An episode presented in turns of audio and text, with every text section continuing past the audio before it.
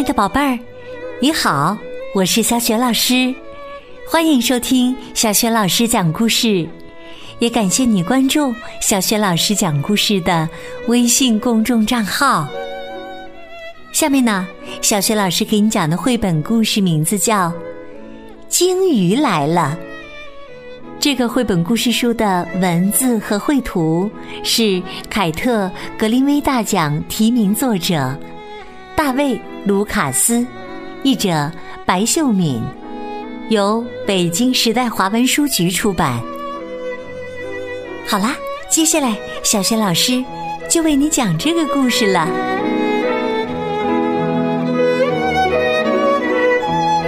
鲸鱼来了，瞧，睡得正香。突然，海浪扑到沙滩上。大风吹得窗户咯咯直响，紧接着，咣当一声，整座房子开始摇晃，地板都翘起来了。乔从床上摔了下来。已经是早晨了，可外面还是黑漆漆的，不对劲儿啊！乔喊道。梅奶奶，外面怎么还是那么黑呢？他们朝门口摸去，可是门被堵住了，他们走不出去了。乔跑上阁楼，忽然他们看见阁楼的窗外有一只大大的眼睛，窗外有人。梅奶奶戴上帽子，顺手抓起一把雨伞。她说：“没错儿，快过来吧，从烟囱爬出去。”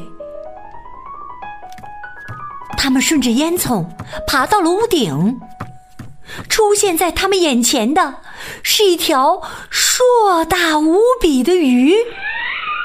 大鱼，梅奶奶说。是鲸鱼，乔一脸肃然。乔和梅奶奶一起爬呀爬呀，终于爬到鲸鱼的背上。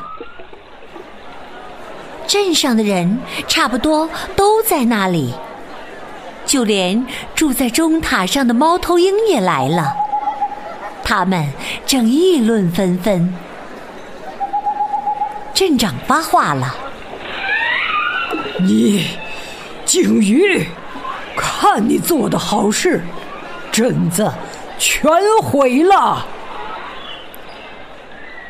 鲸鱼呼噜噜的回答着：“真的很抱歉，当时我正在海滩玩耍。”迎着暴风歌唱，突然身体失控了，只能使劲儿摆尾，保持平衡。我犯下了大错。你们，你们把我剁成馅儿吧，能做成很大一个鱼肉馅儿饼呢。鱼商点头赞同。嗯，就这么说定了。乔反对说：“我们得帮助这头鲸鱼。”镇长问道：“怎么帮啊？”乔回答说：“我还没想好。”乔接着说：“能听听猫头鹰的想法吗？”猫头鹰说：“等一下，我得去问问风。”于是，猫头鹰飞向高空。鱼商说：“该把它做成鱼肉馅饼。”乔坚决反对：“不行！”猫头鹰终于飞回来了。他说。我问过风了，风去问太阳了，太阳可能要去问月亮，月亮可能要去问星星，星星肯定要互相商量一下。乔说：“那我们就等一等吧。”于是他们就开始等啊等啊等，等了很久。一个清晨，风终于来了，和猫头鹰耳语。猫头鹰传达说：“风已经问过太阳，太阳又问了月亮，月亮也问了星星，星星也互相商量过了。他们一致认为，我们得唱歌。”镇长很惊讶：“唱歌？”余商很诧异：“唱歌？”梅奶奶问道：“那我们唱什么歌呢？”乔提议说：“嗯，唱下雨歌吧。”镇长继续说：“下雨歌肯定不管用，这一点众所周知。”可是乔已经开始唱了。猫头鹰开始嘶叫，梅奶奶唱起来了，大家都唱起来了。下雨吧，下雨吧，水花呀，似溅吧，雷声呀，轰隆隆，闪电呀，快闪耀吧。连鲸鱼都跟着唱起来了，它的声音好大，大地都颤抖了。不过是一首下雨歌，没想到真的开始下雨了。很快，整个小镇被洪水淹没了，鲸鱼浮在水中。镇长说：“天哪，我们都被困住了！我来弥补过失吧。”鲸鱼说完，大口大口的喝水。他喝呀，喝呀，喝呀，终于陆地露出来了。居民一个接一个。整齐有序的上岸，可是他们的镇子已经变成了一片废墟。镇长哀叹道：“唉，我们的镇子啊！”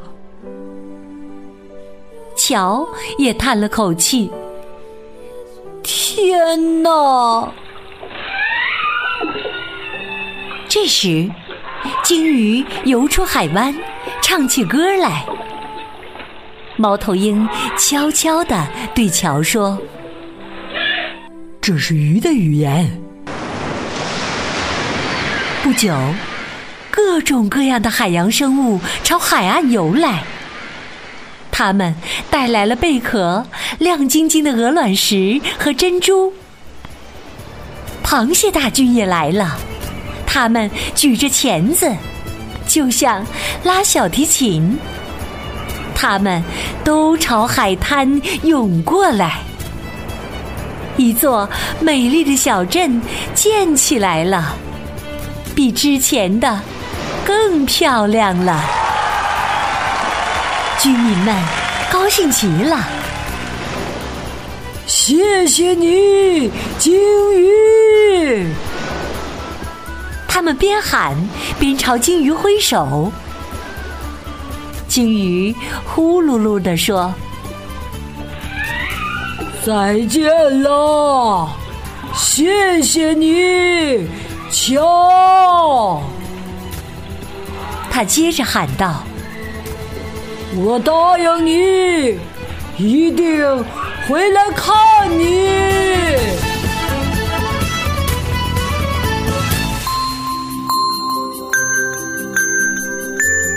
亲爱的宝贝儿，刚刚你听到的是小学老师为你讲的绘本故事《鲸鱼来了》。宝贝儿，你还记得故事当中乔和居民们一起唱了一首什么歌吗？如果你知道问题的答案，欢迎你通过微信告诉小学老师和其他的小伙伴。小学老师的微信公众号是“小学老师”。讲故事，欢迎亲爱的宝爸宝妈和宝贝来关注，宝贝就可以每天第一时间听到小学老师更新的绘本故事了。宝宝宝妈也可以阅读到小学老师的原创文章，参与到小学老师组织的有关童书绘本的推荐和阅读分享活动。我的个人微信号也在微信平台页面当中。可以添加我为微信好朋友。好啦，我们微信上见。